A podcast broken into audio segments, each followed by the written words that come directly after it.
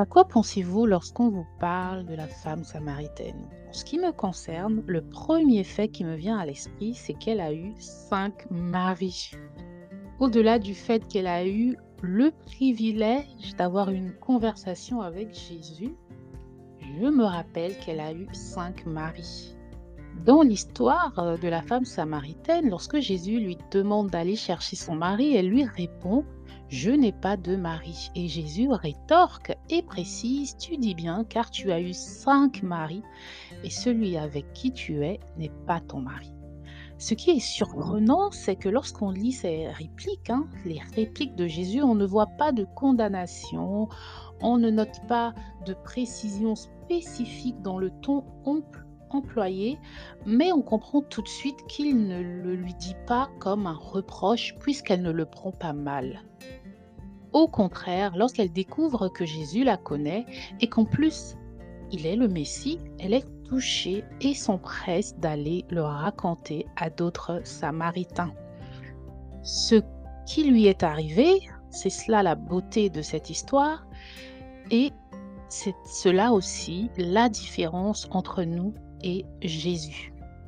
Jésus peut être pointé le fait qu'elle ait eu cinq maris, mais il ne l'a pas fait mal, mais plutôt pour nous souligner le caractère de cette femme. Alors que pour nous, lorsqu'on évoque la femme samaritaine, le premier fait que nous nous rappelons, c'est qu'elle a eu cinq maris. Et ce n'est pas forcément quelque chose de positif.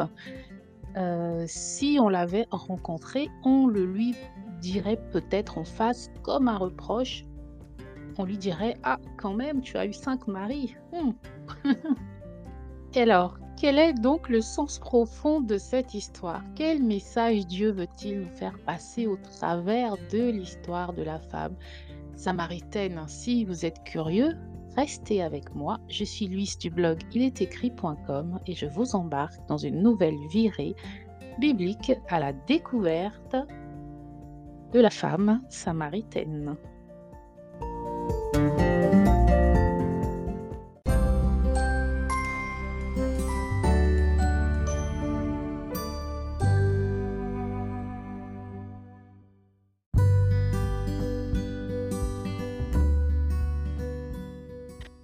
Alors, avant de commencer, euh, je ne le rappelle pas dans chaque épisode, mais je le redis aujourd'hui, que je fais des études courtes pour donner envie d'aller creuser dans la Bible. Le but du blog ilestécrit.com, c'est de rendre curieux et amoureux de la parole. Donc bien sûr, je ne vais pas vous garder des heures à m'écouter. L'histoire de la femme samaritaine est pleine de facettes et de révélations et je ne pourrai pas toutes les aborder. Pas que par souci de temps, mais aussi parce que je ne sais pas tout et il y a sûrement des choses que j'ignore encore dans la symbolique profonde de cette histoire. Mais je vous encourage à euh, faire vos recherches, à aller la découvrir par vous-même et aussi, bien sûr, écouter d'autres études à ce sujet. Alors, on commence. On plante le décor dans les premiers versets qui nous racontent cette histoire dans le livre de Jean au chapitre 4. Je vous cite Jean 4 des versets 1 à 6. Le Seigneur ayant donc appris que les pharisiens avaient eu dire qu'il faisait et baptisait plus de disciples que Jean, toutefois ce n'était pas Jésus lui-même qui baptisait, mais c'était ses disciples, il quitta la Judée et s'en retourna en Galilée. Or, il fallait qu'il passât par la Samarie. Il arriva donc à une ville de Samarie nommée Sichar, qui est près de la possession de Jacob, que Jacob donna à Joseph son fils. C'était là qu'était le puits de Jacob. Jésus donc, étant fatigué du chemin, s'assit près du puits. C'était environ la sixième heure du jour. Fin de citation. On apprend donc euh, dans ce passage que Jésus doit passer par la Samarie pour aller vers une autre contrée, et c'est dans ce contexte qu'il se retrouve à un puits qui n'est autre que le puits de Jacob. Euh, Jésus est fatigué, seul, ses disciples sont allés chercher à manger, et lui, il va rester là. Et ce n'est pas anodin que Jésus soit seul à ce moment-là, parce que ses disciples n'auraient peut-être pas donné de l'importance à cette femme, ils n'auraient pas pris le temps de l'écouter et l'auraient peut-être même jugé en laissant échapper des commentaires dérangeants. On lit d'ailleurs un peu plus loin sur euh, les disciples euh, dans Jean 4, 27. Sur cela, ses disciples arrivèrent et ils furent surpris de ce qu'il parlait avec une femme. Néanmoins, aucun d'eux ne lui dit Que lui demandes-tu ou pourquoi parles-tu avec elle? Donc on voit bien que ses disciples trouvaient étrange qu'il s'adresse à une femme. Aurait-il gardé le calme tout au long de leur conversation? Dieu seul le sait. Peut-être que cette femme n'aurait pas écouté Jésus ni ne se serait attardée à lui parler, à avoir une conversation avec lui s'il était en compagnie de tous ses disciples. Il y a une différence entre s'approcher d'un puits où il y a un seul homme et d'un puits où il y a une dizaine d'hommes. Et cette femme est quand même brave parce qu'elle arrive devant le puits, elle, voit, un homme seul et elle s'avance quand même euh, tranquillement pour puiser son eau. On peut se dire qu'elle a l'expérience des hommes, elle n'a pas particulièrement peur d'eux. Elle n'est pas impressionnée par les hommes, visiblement. Aussi, plus euh, on, lit l'histoire, on se rend compte aussi que le puits n'est pas, dans un endroit euh, public, dans un endroit où il y a beaucoup de personnes. C'est un puits qui est à l'extérieur de la ville. Donc, il n'y a pas grand monde mais malgré cela, elle n'a pas peur. Hein. De nos jours, quand on est une femme, euh, quand on arrive euh, dans un lieu désert, bien sûr, en tout cas moi, je vois un homme seul dans un lieu désert et euh, je ne vais peut-être pas m'aventurer à m'approcher de lui, parce que je ne le connais pas, je ne sais pas. Mais bon, cette femme, en tout cas, elle est brave. Et il n'y a pas grand monde et en plus, elle n'a pas peur de lui. Et elle euh, lui répond même, toi, un juif, tu me demandes de l'eau. Vous voyez, elle a confiance en elle, hein, elle est prête à se défendre. Donc on continue dans la suite du passage, euh, toujours dans Jean chapitre 4, des versets 7 à 26. Je ne vais vous lire que des bribes parce que c'est très long et je vous encourage à lire l'ensemble du chapitre. Euh, donc Jésus lui dit, donne-moi à boire. Et cette femme samaritaine lui répondit, Comment toi qui es juif me demandes-tu à boire à moi qui suis une femme samaritaine? Car les juifs n'ont point de communication avec les samaritains. Euh, Jésus répondit et lui dit, Si tu connaissais la grâce que Dieu te fait et qui est celui qui te dit, Donne-moi à boire, tu lui en aurais demandé toi-même, et il t'aurait donné une eau vive. Donc après cela, ils passent euh, dans un mode euh, très très profond où ils ont une conversation dans laquelle cette femme ne va pas tout de suite comprendre, elle va pas tout de suite comprendre ce que Jésus lui dit, mais il va lui parler euh, de vie éternelle, d'eau vive. il va surtout lui dire que si je te donne de cette eau, tu n'auras plus jamais soif. Et elle, elle dit, Donne-moi de cette eau afin que je n'ai plus soif et que je ne vienne plus ici pour en puiser. Donc elle ne comprend pas qu'il s'agit d'une eau spirituelle. Mais à ce moment-là, Dieu, euh, Jésus, pardon, va lui dire appelle ton mari et viens ici. Et la femme va lui répondre je n'ai point de mari. Et là, Jésus va lui dire tu as fort bien dit je n'ai point de mari, car tu as eu cinq maris et celui que tu as maintenant n'est pas ton mari etc. Et donc, à ce moment-là, cette femme, elle va voir en Jésus un prophète. Elle va se dire waouh, tu es un prophète. Et ensuite, elle va évoquer le Messie. Donc, on voit que il y a tout un cheminement qui se fait dans son esprit, et Jésus va confirmer. Je, va confirmer quand elle va lui dire Je sais que le Messie, c'est-à-dire le Christ, doit venir. Quand il sera venu, il nous annoncera toutes choses. Jésus lui dit Je le suis, moi qui te parle. Belle histoire, n'est-ce pas? Donc vous voyez que il y a beaucoup de, personnes sur Internet euh, qui disent que Jésus n'a jamais dit qu'il était le Messie. Jésus l'a dit. Jésus lui dit, je le suis, moi qui te parle, n'est-ce pas évident? Donc cette femme et Jésus ont une discussion autour de l'eau, autour de la soif, et Jésus lui fait comprendre qu'elle a soif et que si elle avait réalisé qui était devant elle, boirait une eau vive qui donne la vie éternelle. Le détail que Jésus nous donne ensuite sur le fait que cette femme avait cinq maris, il le donne bien après lui avoir parlé euh, d'étancher sa soif. Et ce détail nous permet à nous de comprendre que nous avons là affaire à une femme assoiffée. Le fait d'avoir soif, c'est en fait son problème. C'est euh, sa blessure à elle. C'est une personne qui a besoin d'étancher sa soif ou de trouver euh, la paix et elle a essayé de trouver le bonheur au travers de différentes relations qui ne l'ont jamais satisfaite.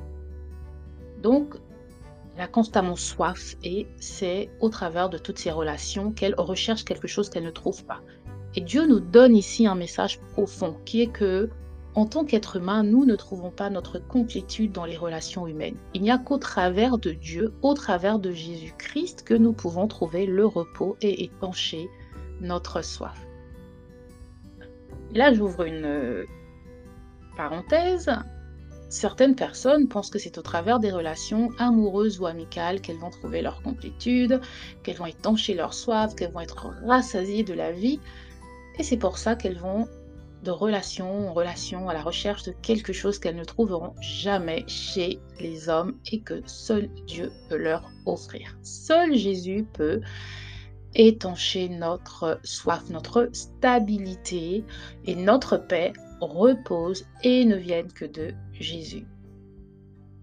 Donc cette femme samaritaine, Jésus lui parle juste d'elle et il ne fait pas de miracle, il lui montre juste qu'il la connaît, il ne la juge pas, alors que d'autres l'ont peut-être jugée, d'autres dans sa communauté la connaissent sûrement et la jugent en fonction de son passif, en fonction de son passé. Et là, Jésus, elle tombe sur un homme qui lui parle la parole malgré le fait qu'il est juif et lui parle d'étancher sa soif. Et cela est suffisant pour que cette femme voie et croie.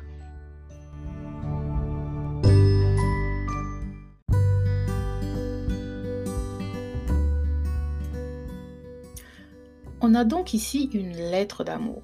La femme samaritaine reconnaît en Jésus le Messie. Non pas seulement parce qu'il affirme l'être, hein, mais parce qu'en amont, plutôt que de la condamner comme sûrement d'autres l'ont condamnée, l'ont pointé du doigt, comme je le disais euh, plus tôt, euh, ce que nous aurions sûrement aussi fait, puisque de son histoire, on se rappelle ce détail marquant qui est le fait qu'elle ait cinq maris, eh bien, Jésus lui parle d'étancher sa soif, et c'est cela qui est beau.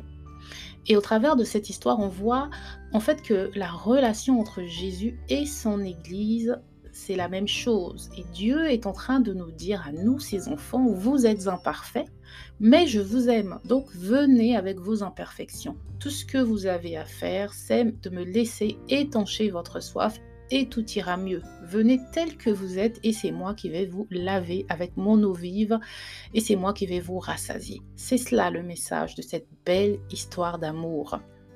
C'est l'histoire d'une femme brave, une femme courageuse, une femme qui n'a pas honte de qui elle est et qui assume sa vie parce qu'elle ne nie pas. Elle ne nie pas devant Jésus le fait qu'elle ait eu cinq maris, ni ne, ne s'offusque puisque c'est la vérité. Elle ne nie pas ses incertitudes et ses inconstances, elle accepte et surtout, elle voit lorsqu'elle découvre en Jésus le Messie, euh, elle croit, voilà, plutôt, elle croit tout de suite lorsqu'elle découvre en Jésus le euh, Messie et elle met de côté euh, tout ce qu'elle faisait et elle court annoncer au monde qu'elle a rencontré le Messie.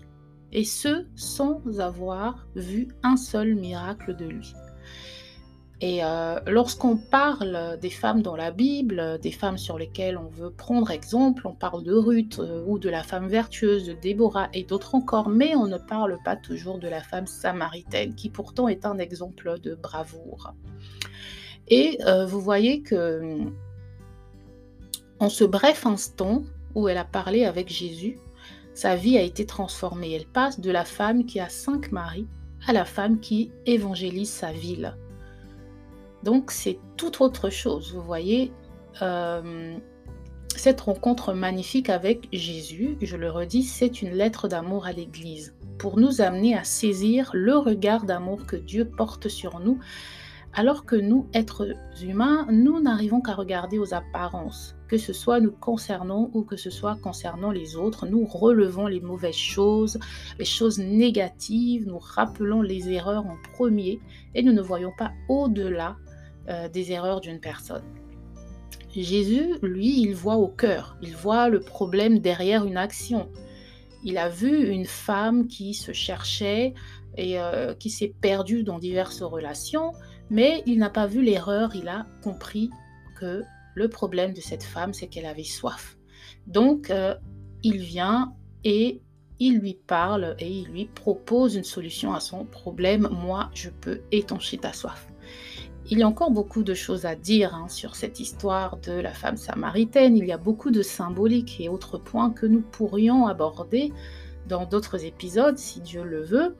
Mais vraiment, parler de l'amour de Dieu, c'est ce que je voulais souligner aujourd'hui que cette histoire nous raconte le regard amoureux de notre Créateur pour son Église.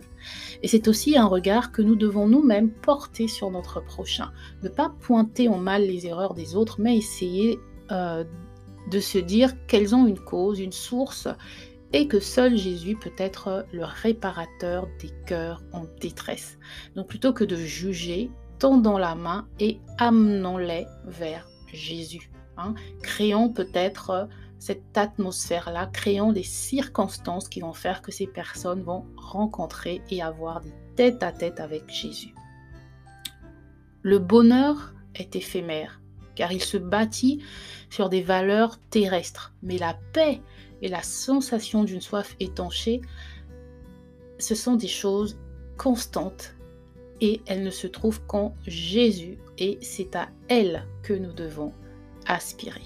Voilà pour aujourd'hui. Merci de m'avoir écouté, liké, partagé, pas moi, mais la parole. Ciao